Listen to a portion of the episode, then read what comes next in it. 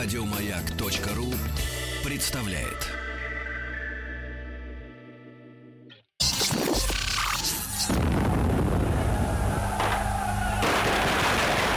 Граждане министры Временного правительства, именем Военно-революционного комитета объявляю ваше Временное правительство арестованным. Это мы.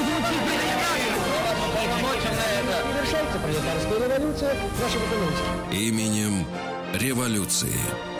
Друзья мои, итак, наш проект именем революции. Мы с вами в последние лет 10, там, может быть, даже 15, очень сильно удивлялись, как вокруг нас а, происходили всякие разные оранжевые и прочие революции. Но, на самом деле, главную э, свою тему мы прожили уже почти 100 лет тому назад.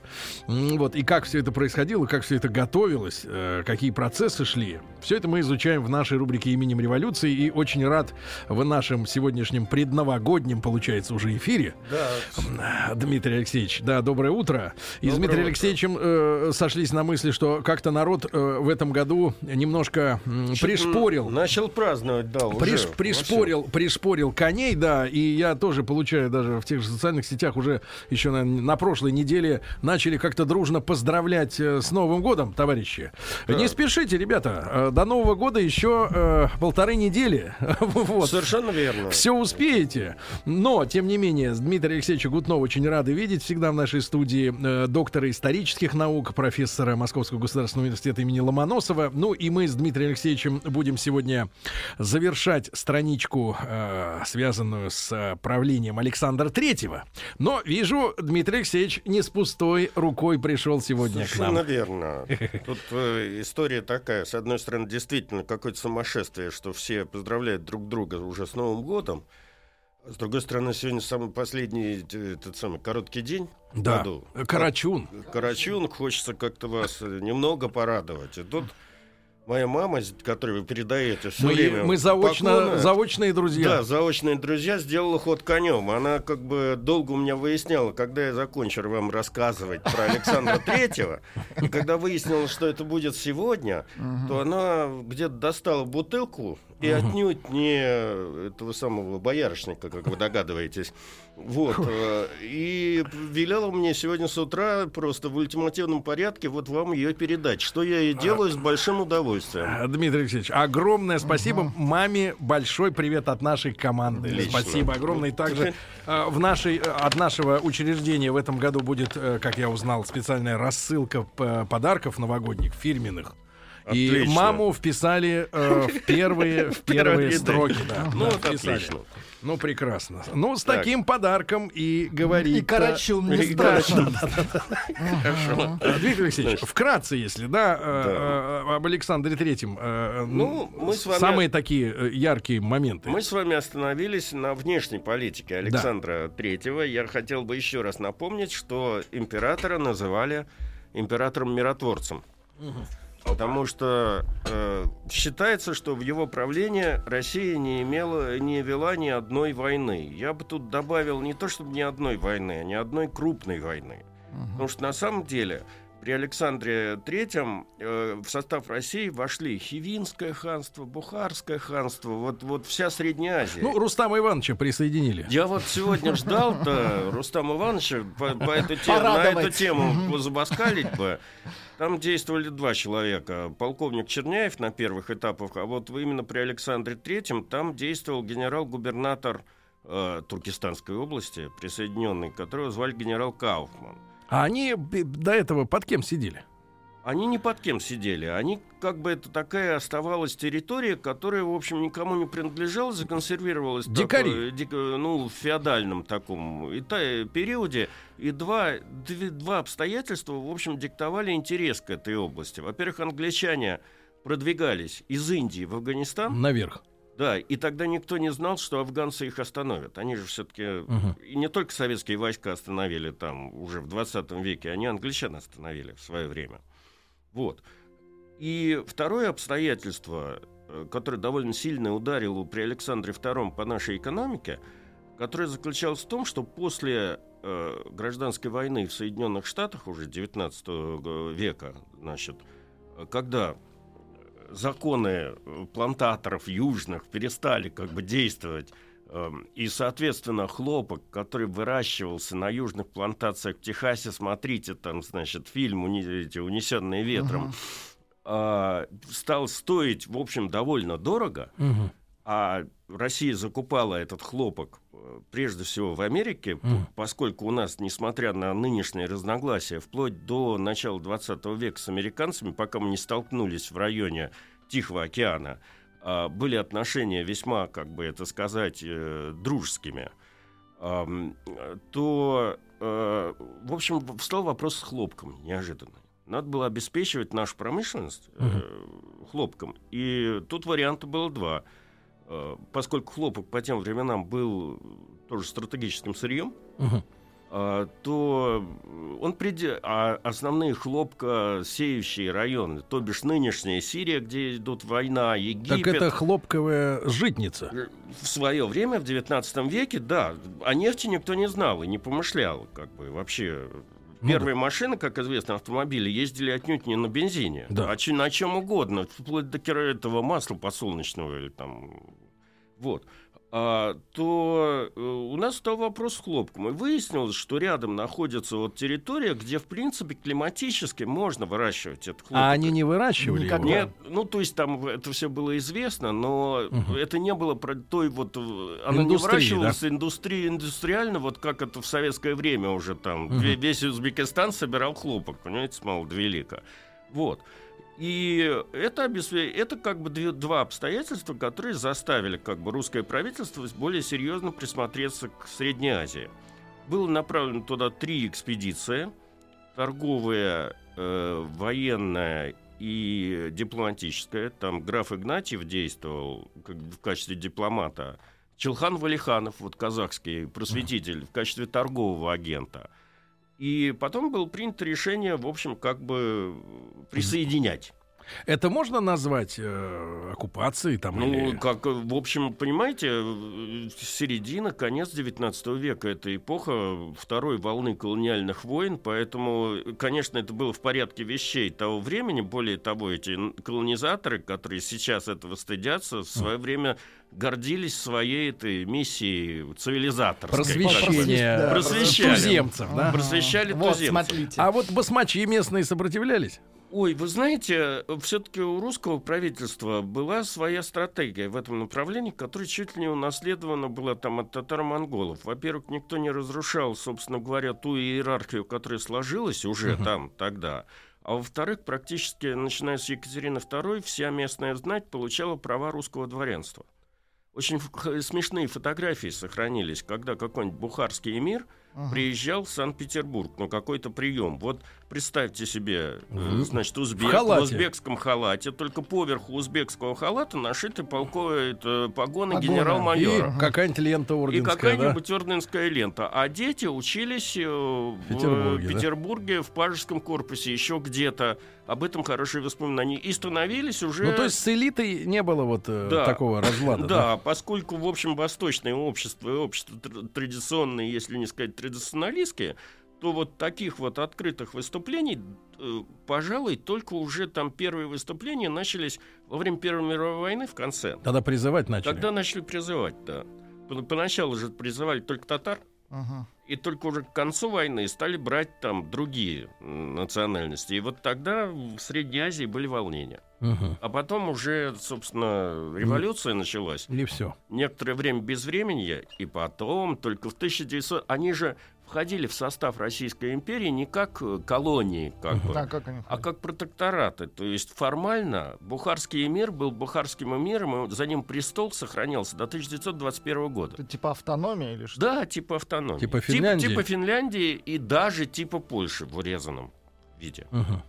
Ну, а советская власть с ними как бы не церемонилась, да? Да, Среднеазиатская республика была там организована. Mm. Да еще набедокурили, я бы сказал, потом с национальным делением. Ведь многие проблемы, которые сейчас в Средней Азии, да и в других Рустам, частях... нет, нет, ты напомнит про Самарканд. Абсолютно ага. верно. Значит, все это было проведено, ну, совершенно по непонятным, так сказать, угу.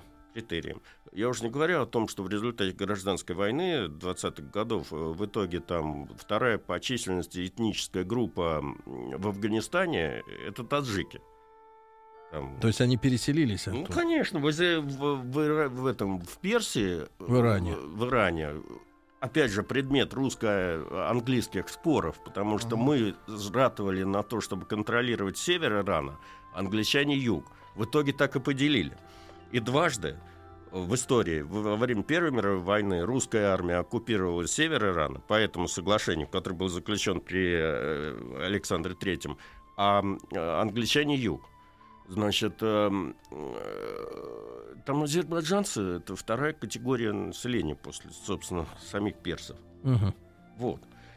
А, поэтому, конечно, Александр III был в известной степени миротворец. Угу. А мы решили проблему с хлопком? Э, с хлопком в определенной степени решили. Да. Хотя, как известно, у узбекских хлопок там как бы вот именно такие тонкие сорта, похуже. они все-таки похуже, да, но, но все равно в массе своей решили. Угу. Вот. А теперь что у нас осталось из э, внешней политики? Ну, конечно, конечно, э, уже Россия стала выходить на границы своих... То есть, при, по сути дела, при Александре Третьем, именно при Александре Третьем, э, Россия достигла э, территориально своего максимума, своего расширения. При Николае II только теряли уже. То есть была попытка как-то расшириться в Маньчжурию в результате русско-японской войны, как вы знаете, она была неудачной. А, и там... Тут районе... слышал мнение, э, Дмитрий Алексеевич, маленькая ремарка от uh-huh. вас, да, от специалиста, uh-huh. от либеральной общественности. Ну, это, То есть это... я уже туда записан. Не-не-не, я как раз за консультацией. А, от либеральной общественности. Что я называю либеральной общественностью? Либеральная общественность в Москве, это, значит, особого Гнилая свойства... интеллигенция. Нет, это, это понятно. Нет, подождите, подождите, раз мы говорим об Александре Третьем, именно Александр Третий ввел это понятие. Да. Он же э, автор двух крылатых выражений, угу. о которых мы сейчас с вами говорим. Первое. Гнилая. А, нет. А, у России есть два союзника. Да. Его армия и флот. Ну, в этом был он совершенно прав, как бы. И это связано с внешней политикой. Это он говорил, когда он утверждал вот бюджет на строительство флота, там, третьего по величине. Uh-huh. А второе, когда убили отца, и когда первый раз э, там много представителей либеральной интеллигенции, как вы говорили, писали ему в частном и в официальном порядке письма, чтобы он помиловал народовольцев, он расписался на краю э, листа, значит, что это гнилая интеллигенция. Поэтому угу. он так является вот. автором да. этого выражения. Так вот, значит, нет, нет, нет, я, я вот к чему клоню-то. Я, я от темы не отхожу. Просто угу. маленькая такая ремарка. Значит, что такое э, московская интеллигенция? Это люди, которые живут в пределах Садового кольца радуются, что можно ходить пешком на работу, uh-huh. возмущены люди, которые приезжают в центр uh-huh. культурно отдохнуть. И, и не платят и, за это. И пошуметь, да, но это ладно. И главное, что когда их спрашиваешь, ну вот у нас там, там-то, там-то, они говорят, а меня все, что за Садовым вообще не волнует. Знаете? Отдавайте. Нет, нет, я не об этом. А тема какая? Что вот из рядов этой, этих, этой общественности я слышал такое мнение, что мы находимся в состоянии распада угу. страна. Угу. И началось это, соответственно, с отторжения Сахалина, ну, половина угу. после японской войны. Угу. И вот мы до сих пор разлагаемся. То есть мы разлагающаяся страна, как они говорят, поэтому, в принципе, можно отдать все, что угодно. И Курилы, и там, и, и то Сёпи, и Крым, и все можно отдать, потому что мы распадаемся. Какая разница? Не надо делать. Конечно, этот процесс, они говорят, будет ну. тянуться еще 300, там, 500 лет, но мы гнием. Э, вот это я слышу достаточно ну, часто от разных людей. Ваша позиция. Ну, с этой точки зрения гниет весь мир. Потому что там не дали как 50 лет назад распалась колониальная система. Значит, сейчас... Все начали терять. Да, все, все начали терять. Поэтому мы проходим тот путь, который с, с нашим этим, небольшим запозданием, как всегда. Можете считать 200 лет, 50 лет, это не важно. Значит, мы все-таки на периферии находимся европейской цивилизации, поэтому до нас доходит это все дальше, это как бы позже. Вот. Отложенный платеж. Да, отложенный платеж исключительно. Э, во-вторых, эм, ну, ну что сказать, э, как бы Обескураживающая сентенция. Э, ну, сейчас, сейчас все изменилось в последний момент, потому что действительно до последнего времени как бы государственное значение государства уходило на задний план – вперед выходило значение там межгосударственных объединений, монополий, там, значит, я не знаю, вот этих транснациональных компаний, Корпорации, да, да, да. корпораций и тому подобное. Но вот последние события, там, связанные с ИГИЛ и, и тому подобное, показывают, что, в общем, говорить об отми- отмирании государства Национального. национального не приходится. Сейчас, наоборот, будет какой-то ренессанс. Волна ли это или это такое колебание, такое сезонное, скажем так, 20 лет туда, 20 лет обратно, не знаю. Понятно. Но вы, с- э, вы, вы согласны, да, что мы э, действительно вот там, на- на- наверное, с 906 года там э, уже теряли, да, территории? Конечно, но мы и приобретали. Мы, мы потеряли территории на Сахалине, но, но мы потом приобрели, и это сейчас является проблемой переговоров там Путина-Саба. Это их проблема, кстати. Да, это их У нас, проблема. У нас проблем Ну, нет, У нас да. нет проблем. Вот. А, но вы не забывайте, что Советский Союз там приобрел э, эту Восточную Пруссию, которую закрепили за Советским Союзом только по э, пе- переговорам с Вилли Брантом, аж это через 30 лет после войны было. Мгм. И все эти проблемы... над А которыми- поляцкие территории, вот эти вот все... А там еще... Вроцлав, а как там- любят Это на- наш Да. Вроцлав. Нет, имеется в виду немецкий Вроцлав, А, там, нет. Бреслав. А, Да нет, там еще сложнее. Дело в том, что в порядке по, по- по праву победителей всю Германию за- запихнули, отодвинули э, резко сильно на запад. Соответственно, Советский Союз получил много Польши, а Польша получила много германских земель. В чем сейчас, почему, так сказать, наши западные коллеги так волнуются? Мгм. Потому что если поставить под э, вопрос, э, э, так Итоги. сказать, итоги Второй мировой войны, то получится, что все границы поедут. Это что, называется распадом? Немцы потребуют половину Польши, Своё. поляки Украины, а еще добавьте Галичину там и все это, которое затребуют венгры. Мгм. А Мы Финляндию вернем. А мы, ну, ну, в общем, что, что там из этого всего произойдет, никто не знает. Будем своим маслом мазаться. Да, вот Валю. Вот именно. Шутка. Хорошо, так сказать, от шовинизма, да, вернемся, да, Да, Дмитрий вернемся. Алексеевич. А вот вы продолжали, да, внешняя, да, политика. Мы а, избежали крупных войн, да. э, Да, мы внешних. избежали крупных войн, мы нарастили свой потенциал, я забыл сказать. То есть мы, вы меня перебили с этим Извините. Сахалином. Да. Дело в том, что на самом деле действительно Россия выходила на границы Тихого океана, и вставал вопрос о том, что делать дальше. Ну, в свое время как бы выбор был уже сделан за Александра Третьего, потому что Александр II, как известно, продал Аляску. Мгм. И поэтому, если уж расширяться, куда можно было, то на территории Китая. Потому что э, Китай находился не в том положении, как он находится сейчас. И э, многие страны, в том числе наши европейские коллеги, рассматривали э, китайскую территорию как э, дальнейший путь для экс- своей экспансии. Ну да. Китайцы, между прочим, вели, они даже в самые худшие времена брали у европейцев за их там технологии и тому подобное только золото.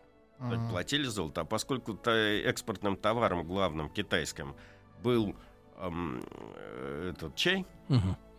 Отсюда чайные клипера английские конца 19-го, начала 20 века. Единственные корабли, которые могли доставлять чай из Китая в эм, Великобританию, там что-то такое за полторы недели, или, в общем, очень быстро. Да. А, то было, было организовано аж несколько этих зна- знаменитых опиумных войн. Да. Да-да-да-да-да. И- и- Европейцы тогда стали, значит, э, спаивать, ну, Ну, они потравили там очень много. Потравили большое количество. Дурманить стали. И, и, так сказать, открыли Китай, это называется. Мгм. И тут уже начался грабеж, потому что раз этим можно, почему нам нельзя, и мы, так сказать, решили, Накинулись.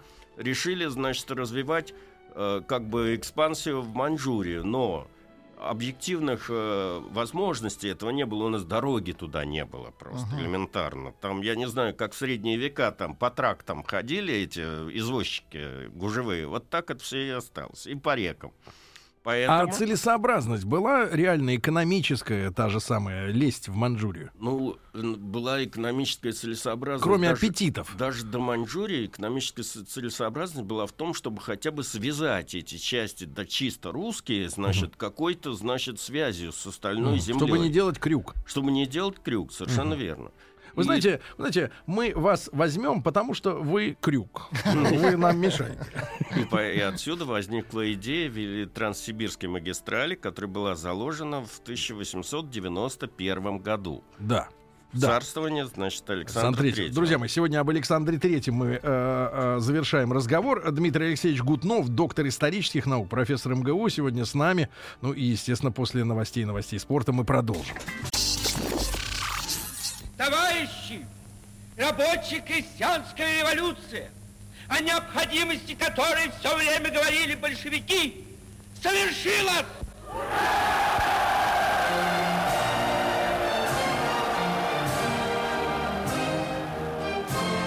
Именем революции. Друзья мои, итак, с Дмитрием Алексеевичем Гутновым, нашим замечательным собеседником, доктором исторических наук, профессором МГУ, а мы э, сегодня завершаем страничку об Александре Третьем. А, Дмитрий Алексеевич, а вот э, о покушениях на него э, поговорим? Ну, мы уже, И уже одно, обсудили. Одно я обсудил. Вами. Мы, мы уже один раз это обсуждали. Если уж вы хотите говорить о несчастных случаях, то тут имеет смысл сказать о, о тех событиях, которые произошли э, на станции Горки в 1888 году. Семья монарши ехала в Ливадию, и произошел несчастный случай. Точно не, не точно, несчастный. точно, точно. Значит, я смотрел департамента полиции дела, связанные с крушением Оригиналы. поезда. Да. Э, полиция потом тщательно проверяла, думала, что там было, как, был какой-то взрыв или еще что-то. Нет, там что-то проблема со стрелками была. В общем, несовершенство железнодорожной техники того времени. Было крушение поезда, причем э, сам царский вагон особенно сильно не пострадал, у него снесло крышу в, в какой-то части, и хотя она немного держалась, но царь Держал. Ее поддерживал. Ничего себе. Э, да, и держал вплоть до там несколько часов или несколько, по крайней мере, час он ее держал, пока не, приш... не, не пришла подмога. И, и считается, что именно с этого момента начинается болезнь царя. Эм, в общем, он стал страдать болями, в, как бы мы сейчас сказали, в почках. Вот что-то у него было проблемы с почками. Э, это дает повод многим нашим, я уж не знаю, гнилой интеллигенции или кого, как, как, как угодно это можете называть. Э, была такая расхожая версия, что царь много пил, Угу. И, соответственно, у него от этого был некроз почек. То есть так, там... дал право шельмовать. Да, повод. но на самом деле это, опять же, не имеет никакого отношения к э, реальности, которая происходила. Действительно, у него было воспаление почек, и действительно там какая-то была проблема с почками, и в 1894 году, несмотря на то, что были периоды его облегчения положения, ухудшения. Но, в общем, ему совсем стало плохо. Опять же, в Ливадии в 1894 году были из Германии выписаны врачи, но сделать они ничего не смогли. Он умер, практически он угас за месяц, с сентября по октябрь 1894 года. Надо сказать, что жена его очень достойно вела, Марифа, э, значит, э, она не отходила от него последние дни, как бы, ухаживала за ним. Вообще, о Марии Федоровне как бы мы знаем мало, а ведь э, она была хорошей художницей. Почему я это говорю? Потому что, э, говоря о памяти Александра Третьего, э, надо сказать еще то, то много чего положительного, чего он сделал для истории культуры и вообще как бы развития искусства. Он же был как бы художником, талантливым художником, но не самоучкой. Его учили рисовать в молодости. Э, значит, и потом, когда он женился, они возобновили вместе с императрицей опыты в рисовании. Значит, насколько я помню, сначала он рисовал под, э, под руководством академика Тихообразова, а потом под руководством академика Боголюбова. Я вам сейчас не скажу, где хранятся его живописные работы. Кое-какие графические наброски я видел в фонде Романовых в Гарфе, в Государственном архиве Российской Федерации. А вот что касается работ Марии Федоровны, то они сохранились, вы, вы будете смеяться, Петрозаводском краеведческом там музее. Mm. В 30-е годы или 20-е, когда все боролись с какими-то там, значит, этими наследием mm-hmm. Цари, царизма. царизма. В общем, музейщики спрятали, можно сказать, эти спасли, спасли, спасли эти работы. Вот как раз этим летом в Петрозаводске была очень большая выставка именно работ э, императрицы. Mm-hmm. Вот. Значит, это одна часть, что я бы хотел сказать в качестве от мемории, значит, Александру Третьему. Затем, э, из-за того, что он э, был большим ценителем искусства, и, кстати говоря, он легализовал передвижников. Мы бы о них ничего никогда бы не знали, ведь что такое передвижники? Они не доучившись в Академии художеств, угу. повернулись, сказали, что им академизм, так сказать, лишний не нужен. И, в общем, как бы ушли там целой группой и стали заниматься передвижными выставками где-то в провинции эти, эти выставки имели большой успех, но среди там провинциальной общественности. То есть о Петербурге, о Москве это все не помышлялось. И только в 1891 году э, с разрешения Александра III эти передвижники выставились такие в Санкт-Петербурге, была большая выставка, и с этого времени начинается взлет Маковского и других, значит, вот этих художников, которые потом вошли... Которые в общем, не доучились. Которые, которые, да, вот. Э, кстати говоря, он сам купил пару полотен. И вообще был страстным коллекционером и собирателем. Э, сначала он все это собирал в... Э, это предметы быта, декоративно-прикладного искусства, какие-то, значит, полотна художников, причем не обязательно, так сказать, статусных и не обязательно уже известных. Все это было практически сначала был заполнен всем этим э, дворец Гатчинский, угу. потом дворец Анечков. Его и, было мало. И его было мало. И э, отсюда некоторые считают, на, на полном серьезе, например, на официальном сайте Русского музея написано, что именно отсюда возникла идея создания э, Русского музея. Именно как музея коллекции русского искусства, а не западного искусства, которое тогда больше ценили. И э, это свершилось. Значит, э, русский музей в значительной степени, коллекция, которая сейчас находится в русском музее, была собрана усилиями угу. Александра Третьего, там его семьи. Угу. Понимаете? Да. Вот. Дмитрий Алексеевич, а может быть вот э, о процессах революционных? Я так понимаю, что экономически мы развивались достаточно последовательно, да, да в да, его правлении. Да вот понимаете, революционные процессы все переместились, э, все, все, кто был недоволен и, э, так сказать, как, как нынешняя либеральная интеллигенция любил жить, переместились на Запад. Угу. Стали организовывать там журналы, газеты, в кружки. Лондон. В Лондон. Угу. Туда подальше. Колокол. Вот. Э, самая главная опасность э, революционного движения в терроризм, который выражался в терроризме, была оккупирована. Там, по-моему, насколько я знаю, было только вот э, два покушения. Одно, причем не было доведено до конца на Александра Третьего. То есть этих заговорщиков вместе с Александром Ульяновым поймали до, угу. собственно, и было второе покушение, я сейчас боюсь вам назвать, какого-то этого местного областного прокурора, угу. э, которое действительно было совершено террористами, но больше серьезных как бы покушений – за это время не было. Ситуация ну, изменилась ну, к концу, зачистили. к концу 19 века. Угу. Да. А ведь, вот, Дмитрий Алексеевич, помню, читал материалы о том, что сразу после э, убийства Александра II угу. была у нас создана тайная такая антиреволюционная служба условно просто, говоря. Это вы возвращаетесь, это мы с вами обсуждали. Нет, это я про, про то, что почему ее закрыли. И, и, и там же э, хотели идти по пути контрпропаганды. Да? И не только контрпропаганды, но вообще контрреволюционной деятельности э, революционными методами. Теми это, же методами. Теми же методами. То есть отстреливать, угу. топить, Абсолютно. вешать. Взрывать. Отстреливать, взрывать, но вы совершенно правы. Отличием этих людей было, помимо того, что они действительно там взрывали в э, Лондоне, в Париже типографии, что могу вам засвидетельствовать свидетельствует как человек, работавший в архиве парижской полиции, поскольку нынешние, фра... нынешние французские архивисты в общем, не понимают наших русских дел, они мне подсовывали эти дела. Uh-huh. Uh-huh. То есть там ясно были задействованы русские, но непонятно, значит, вообще, что, что к за чему, тема? Что, что, что, что за тема. Я им это пытался объяснить. Вот.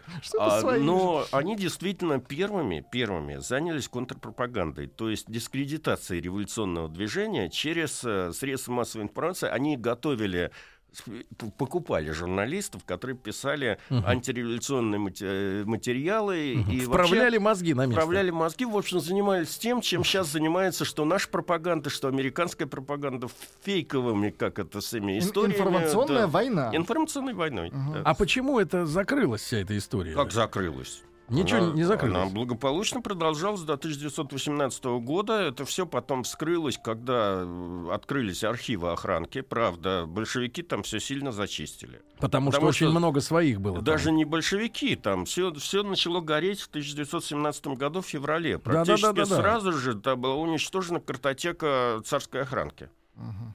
И там было уничтожено, соответственно, с этим большое количество как бы материала, которое бы сейчас нам дало много ну. Люди, людей, людей, надо да. понять, они беспокоились за сегодняшний день. Совершенно за свой, верно. А потом стали исчезать, поскольку таких картотек было три. Ага. Москва, э, Питер и, по-моему, Киев или Варшава. Угу. Варшава, но это было все перевезено в ну, понятно. Киев кто-то там на, стал находить... Э, остатки? да, остатки. Эти, эти люди стали исчезать в 30-е годы при странных обстоятельствах. Кого машина собьет, кого...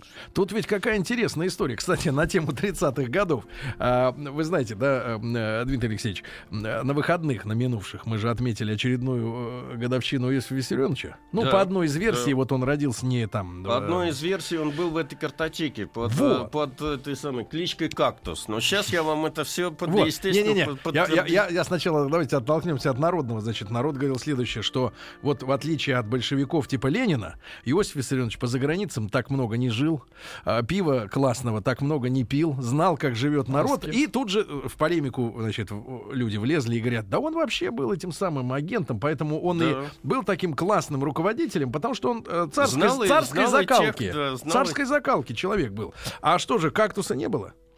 Ну, э, вы меня сейчас ставите в, ло... в сложность. Вам нельзя нет, это говорить. Нет, мы вас ставим нет. в позу поп-пропагандиста. Нет, нет, как журналист я, естественно, сейчас вам могу рассказывать все эти байки. Как это человек, же очень который, народу хочется как, услышать. Как человек, который как бы все-таки имеет некий авторитет на научной деятельности, я не могу это все говорить, ну, потому что чушь. половина из того, что сказано, оно существует не в прямых документах, а кто-то что-то слышал, кто-то что-то сказал. То есть, ну, знаете, мы все сидим, вот, вот вы выпьете бутылку шампанского и будете разговаривать друг с другом. О кактусе. Да, о кактусе. Потом кто-нибудь это все будет рассматривать Но, тем как не менее, документ существования кактуса. Тем не менее, а косвенно вот эти истории, вы же говорите, кого-то машина, кого-то то. Совершенно э, есть как бы наметки на то, что зачистка есть, проходила есть, вот есть, в этой сфере. Есть наметки, что очень многие, э, как бы, и это, собственно, в воспоминаниях э, всех жандармов имеет место быть, что очень многие э, члены тех или иных э, революционных организаций получали две зарплаты.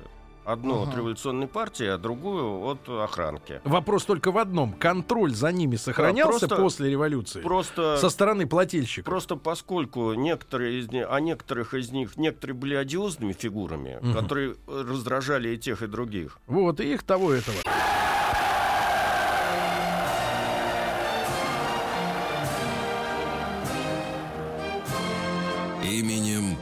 Революции.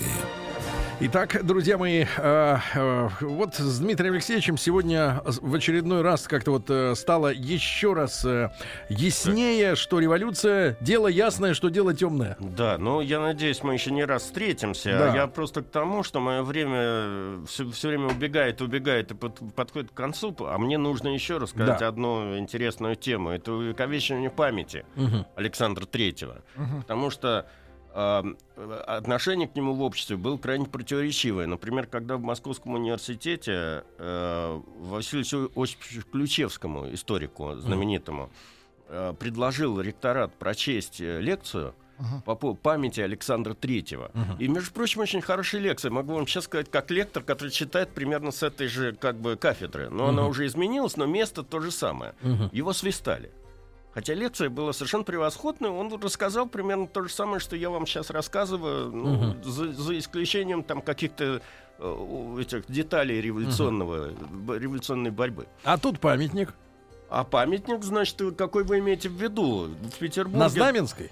Петербурге два памятника. Первый, вообще говоря, на станции Удельная был поставлен, mm. а второй знаменитый, видимо, который вы имеете в виду, это памятник работы Трубецкого mm. и Федора Шехтеля, нашего московского это который архитектора. на полубыке сидит. Который на полубыке сидит, и который вызывал у тогда уже при жизни, ну не при жизни, а вот при открытии он вызывал кучу нареканий и кучу эпиграмм.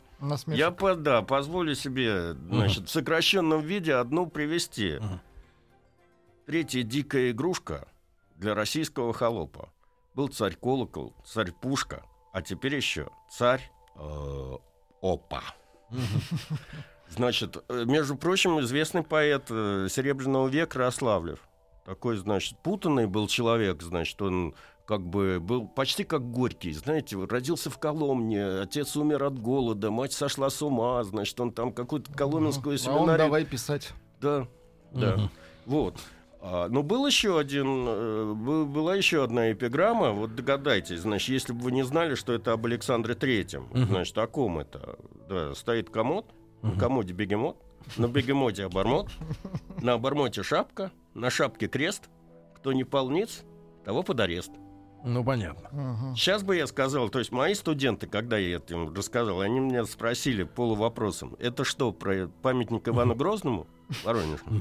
Так это, э, Дмитрий Алексеевич, вот эти настроения в обществе, когда, в принципе, э, не то что модно, а как бы принято не уважать э, государственных деятелей, это вот пошло с каких пор-то вот, это вот такая вот студенческая, разночинная, интеллигентская вот это вот отношение? Ну, вы сами, вы сами на это все отвечаете. Вообще, по большому счету, это началось с декабристов, когда царь, когда дворянство и, и общество и, значит, государство разошлись, как бы, и только потом усугублялось во времени. Время от- иногда были периоды, периоды Примирение. взаимной любви и примирения, особенно это всегда касалось э, в Войн. случае войн, да, когда, в общем-то... Беды. так- да, беды. Но потом все как-то пр- происходило на круге Нам не своем. нравится, когда все хорошо, да. Да. То есть мы не верим на в- животном уровне, что бывает все хорошо. Мгм. Оно не может быть. Надо как-то убедить. Да. тех- Технично. Вот, Технично. значит, э, кстати говоря, памятник этот э, потом использовался довольно долго в советской уже пропаганде, поскольку он стоял, насколько я понимаю, напротив этого вокзала московского, Да. то его использовали все время для разного рода уже революционных шествий. Этот памятник засовывали в клетку, то есть над ним ставили клетку, и это была как борьба с монархами. Потом в 30-е годы этим издевательством был положен конец. Он Затащили был- в музей. Его затащили в русский музей. Тоже интересная история.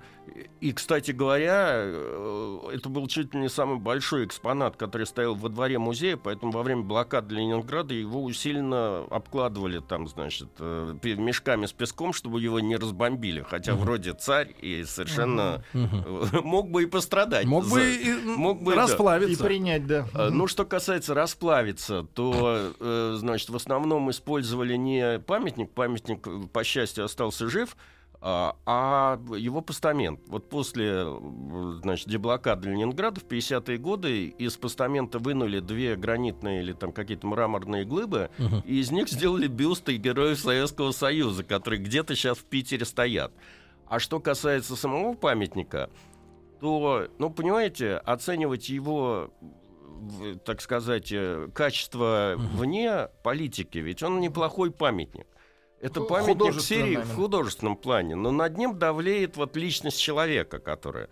Его же в 1994 году вынесли из Русского музея, и сейчас он стоит, по-моему, рядом с Мариинским дворцом. Настрадался памятник. Вот насчет постамента я не знаю, есть ли он там вообще, но без постамента памятник выглядит гораздо лучше. Это я вам гарантированно отвечаю. С художественной точки зрения, да? Э, Дмитрий Алексеевич, ну и э, в целом мы с вами оценим э, время Александра II, третьего как спокойное, самое Все-таки, спокойное. да, одно из самых спокойных. Действительно, крупных войн Россия не вела. С точки зрения экономической она развивалась, хотя у экономистов есть претензии, как всегда, развивалась не интенсивно, а экстенсивно, но все равно развивалась. Мгм. И э, что касается вот э, финансовой системы, да, в нашей стране, мы еще не дошли ведь до конвертации, да, свободной Да, она, золото. она произошла в 1895 году, но благодаря вот этому вот немыслимому Подготовке. вывозу хлеба за рубеж и ну, собиранию золота в стране, это стало возможным там, через два года после смерти. Мы с вами не экономисты. Вы как относитесь к переходу на золотое, так сказать, обращение? Ну, вообще говоря, для своего времени это был э, очень сильный шаг, потому что это выдвинул рубль в ранг мировых валют, коим она находилась до 1914 года. То есть бы не было зазорно там на биржах в Европе, особенно хлебных, значит, э, цены устанавливают в рублях. Как сейчас доллары на нефть, Мгм. они цены устанавливаются в рублях. Это было нормально. Просто, естественно, когда началась война, во-первых, инфляция началась, угу. а во-вторых, значит, стали печатать, э, ну, ну обесценивание денег началось. Ассигнации, да, как обычно.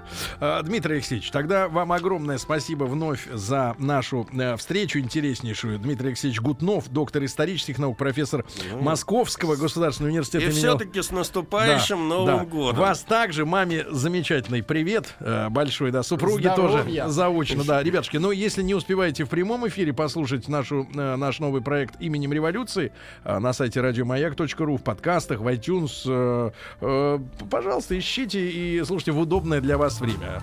А, Дмитрий Алексеевич, еще раз огромное спасибо. До свидания. Еще больше подкастов на радиомаяк.ру